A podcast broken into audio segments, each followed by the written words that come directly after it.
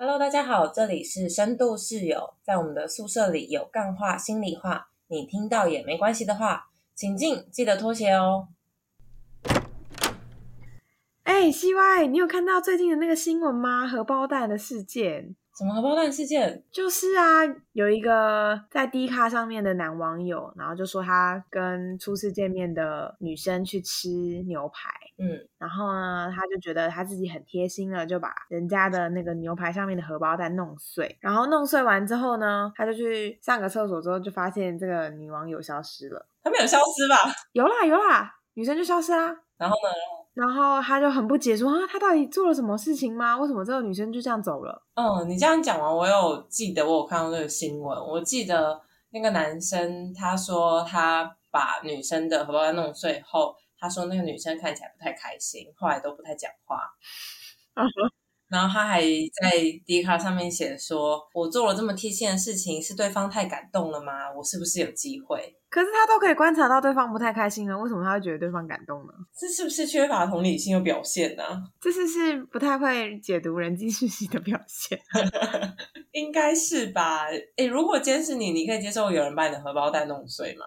我觉得要看那个对象是谁。如果是第一次约会，然后把我的蛋弄碎，我就想说你干嘛？就是。我有叫你动我的食物吗？你有没有经过我的同意？为什么要来弄我？那如果刚好你就是喜欢荷包蛋弄碎的人呢？你可以接受吗？啊，我可能会觉得有点错愕吧。我觉得会有点惊讶，就觉得你为什么要这样？但如果我刚好喜欢的话，我就觉得，呃，虽然我可能喜欢，可是他如果直接先问一下，我就会比较好。嗯，不会让你有意外的感觉。对啊，就想让你干嘛？你为什么要弄我的食物？感觉上这个荷包蛋的问题是在于说。不管你今天做的这个举动是不是贴心的，是不是刚好对方想要的，你都没有经过对方的同意，而且你在不确定的情况下你就做了这个决定。对啊，而且重点是，我觉得如果是比较关系是比较亲近的，比如说朋友或者是家人之类的，我们好像就即便自己有点不太想要，但还勉强可以接受。可是初次见面，或者是你可能只有见过一两次面的很不熟的要约会的对象，哎，超怪的吧？大扣分哎，超级扣分。几扣分啊？又没有经过同意。嗯，而且即便我今天是一个喜欢荷包蛋被搅碎的人，我看到对方那么做，我虽然会觉得，哎，他好像刚好猜到了我的喜好，可是我也会有另外一个警讯出来，是他好像在不确定的情况下就会擅自帮我做一些事情。那以后交往的时候，他是不是也可能会猜我的心情是什么，就自己又帮我做了一些决定？对啊，这样这样蛮恐怖的。嗯。我无法接受，这其实说到底是一种人际界限上面的问题，对不对？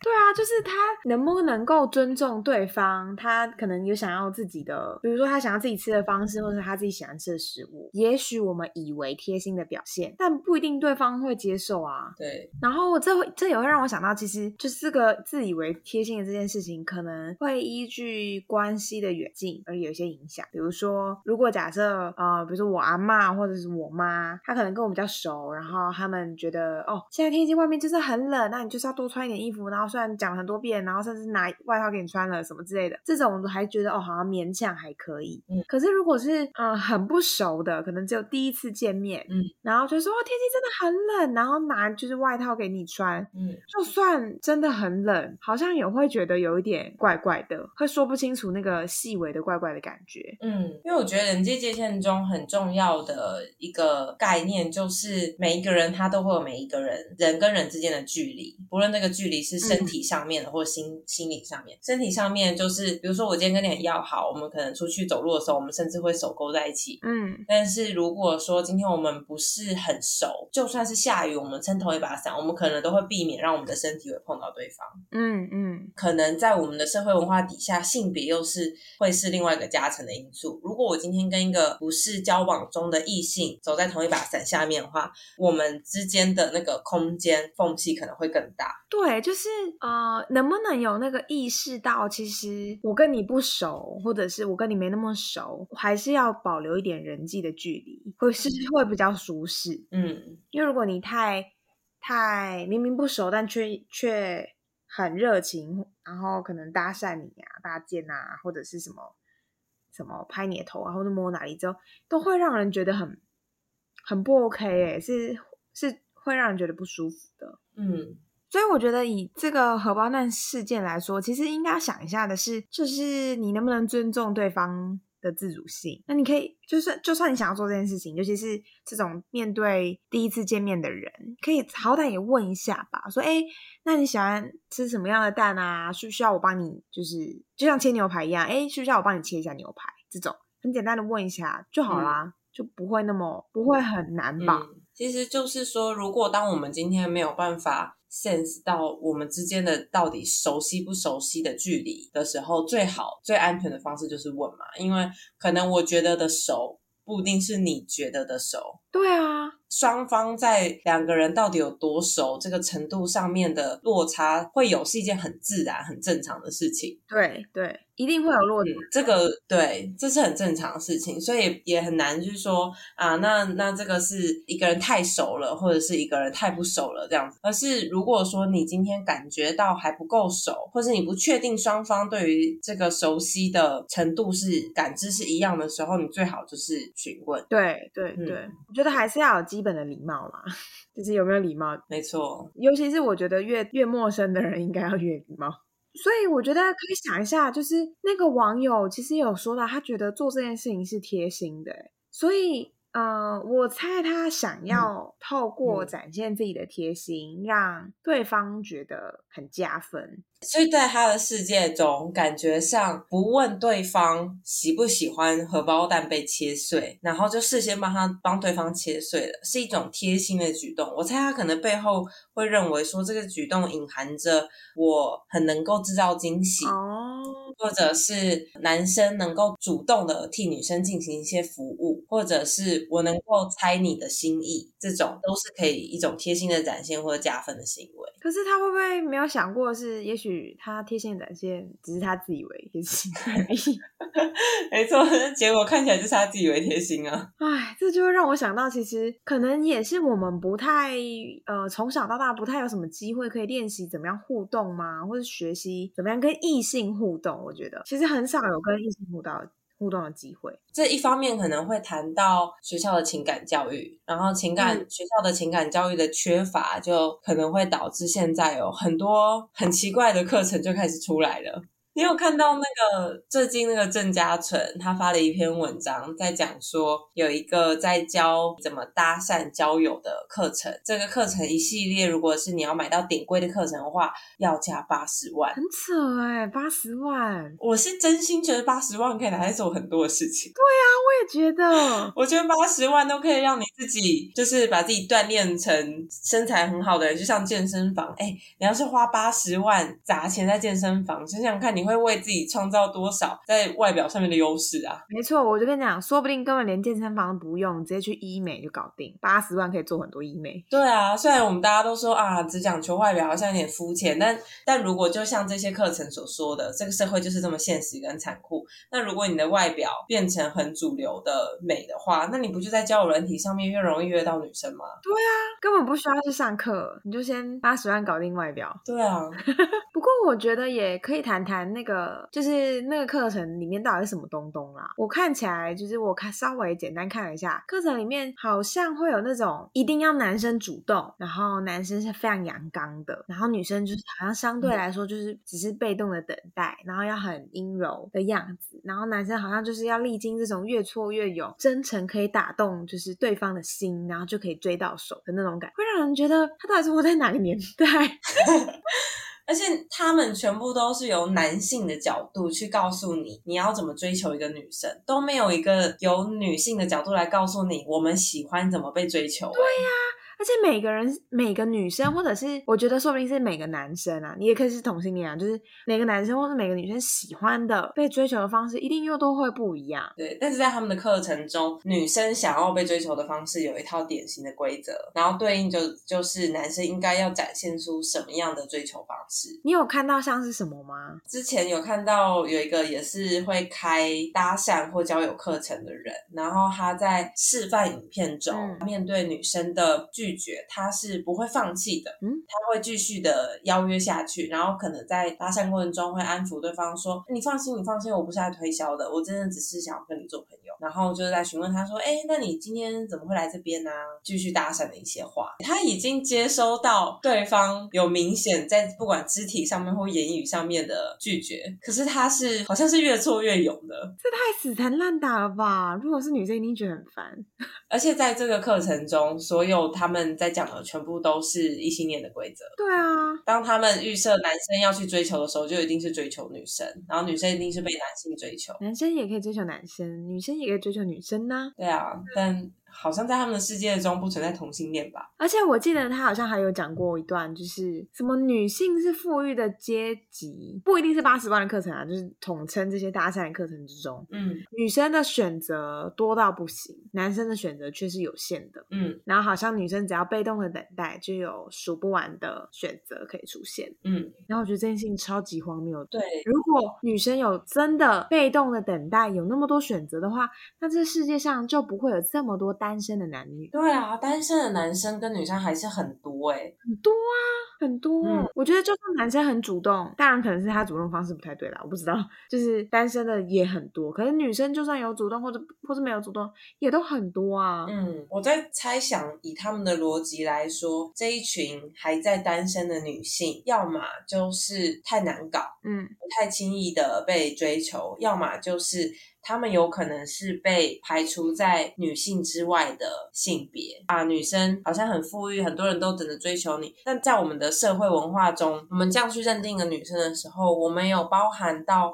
那一些可能是被压迫的女性嘛，例如像是身心障碍者女性，或者是身材比较丰腴的女性，我很难想象在这一些搭讪的课程中，他们所指涉的女性是包含这一些女性。嗯，感觉他们讲的女性好局限哦，好像可能只是长得很漂亮，或是很温柔婉约的感觉。然后我觉得也有一个很扯的是，就那个死缠烂打的方式，好像觉得女生的拒绝是因为有一些其他想。象的担心，嗯，比如说担心诈骗集团啊，担心分享一些怪照啊、屌照啊，或者是只想约炮或什么之类的。嗯，我甚至看到有一个课程，它的内容说，他觉得当男生主动去搭讪女生的时候，这对女生来说反而是一个好处，因为他不需要去担心对方是诈骗集团，或者是想要约炮，不太可能，他就只是想要好好的交友认识你。屁啦！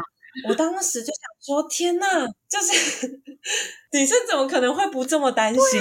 主动搭讪别人，我觉得不管是男生主动搭讪女生，或是男生，就是都有可能是诈骗集团，或者是是拉保险啊、推广直销啊，或什么之类的。而且，当一个男生主动搭讪女生的时候，说啊，你放心放心，我不是想要推销，我只想认识你。我怎么知道你是真的不是要推销还是假的？不是要推销啊？所以你认识我以后就要开始跟我推销啦。真的，我觉得会有哎，我我完全可以想象推销直销产品的场景，嗯，就是类似的概念。而且我记得他好像还有讲到一段，就是啊，什么搭讪不等于人品啊，就你会搭讪不代表你的人品不好啊，什么之类的。对，他说搭讪是搭讪，人品是人品啊，我看到这真的是叹气。我觉得搭讪完全可以显现出一个人的人品。对啊，你这个人到底选择用什么方式搭讪？你看到对方已经拒绝的时候，你懂不懂得进退？我觉得这就是反映出你这个人的个性跟你重视的价值。哎，嗯，就是如果你你其实搭讪，然后对方马上就拒绝了，你就会你你如果够尊重对方的话，你就会知道你不会再继续就是逼死他说，哎呀，你不要担心那么多啦，我真的只是想好好认识你啊，我没有要来骗钱呐，或者什么之类，这就太多。多了，就是你没有要想要尊重对方表达拒绝的权利。就我作为一个生理女性来说，如果有人在搭讪我的过程中，他读不懂我想要拒绝，或者是有一些担心的这些讯息，我就会觉得超扣分。真的真的不知道也不知道为什么这些课程都会那么好像蛮红的。虽然说我看那什么点阅率，其实也有蛮多的啊，可能一万多之类的。嗯，我就很难想象，是因为真的太多太多对单身的呃男生非常想要有一个恋爱对象吗？还是怎么样？不然怎么有办法可以撑起那么多人想要上这些课？我觉得这会回到另外一种，就是好像会有一种刻板的恋爱发展方式的脚本，嗯，比如说像前面刚刚提到的，男生就是要呈现出很主动的皇天不负苦心人，你一定可以打动这个芳心的啊，就有点像是那个，我觉得有点当男人恋爱时的那部电影，嗯。我觉得它就是某一种缩影哎。其实像这类的呃恋爱脚本，好像从以前到现在都有，对。对，最经典的偶像剧吗？《流星花园》，你有看过《流星花园》吗？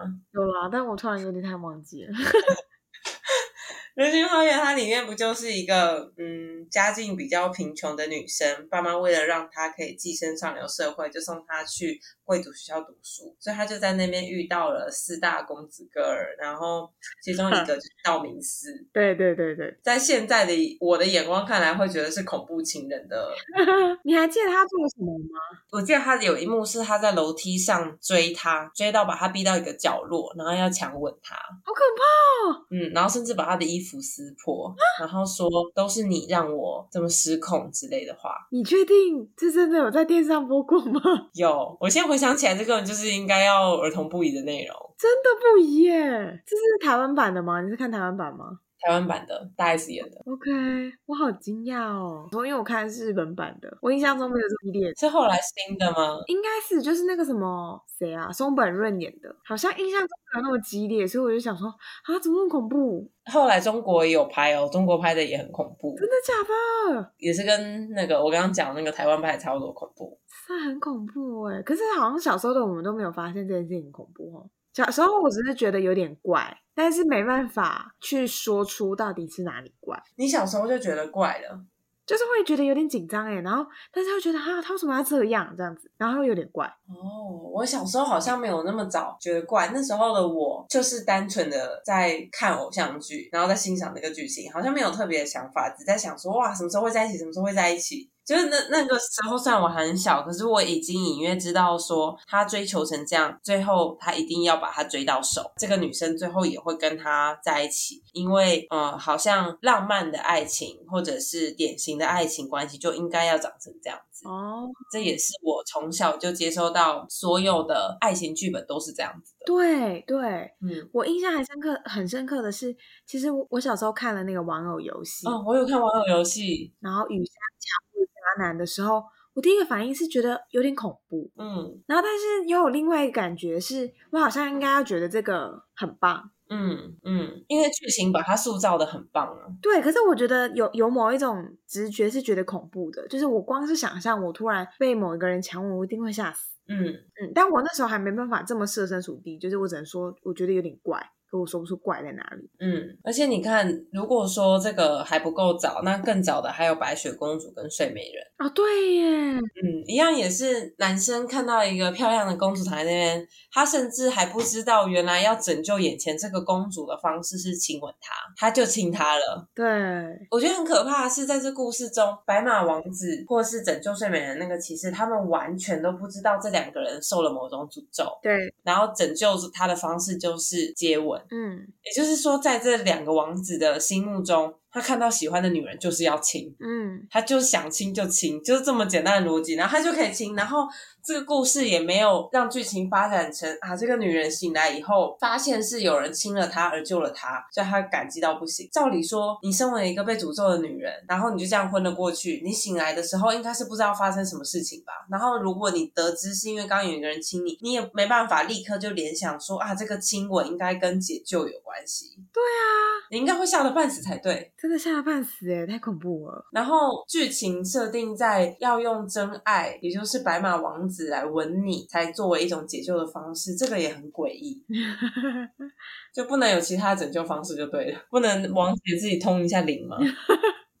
不过，因为我记得这些童话故事好像有被改编过啦，就是也许原本不知道是怎么样子的，但后来就变，呃，它可能也是一种当时文化气氛的传承吧，就是也记录下那个时代的，就是性别的或者是恋爱的脚本的样子。它作为一种传承的同时，它也在强化这件事情。对对，因为当他想要记录当代的性别互动的时候，他记录下来成为文本，文本就会再回头去影响阅读的人。嗯嗯嗯，所以我觉得应该是，如果我们可以有意识到意愿这件事情是重要的，就没有经过任何同意之前，应该都是不同意的假设。嗯，这件事情，我觉得很多事情在互动上其实都会有一些改变。我觉得不只是在就是恋爱的关系上，我觉得普通的人际关系上也是需要注意这件事的啊。对。然后我觉得也有一个很重要的是，我们不能从结果来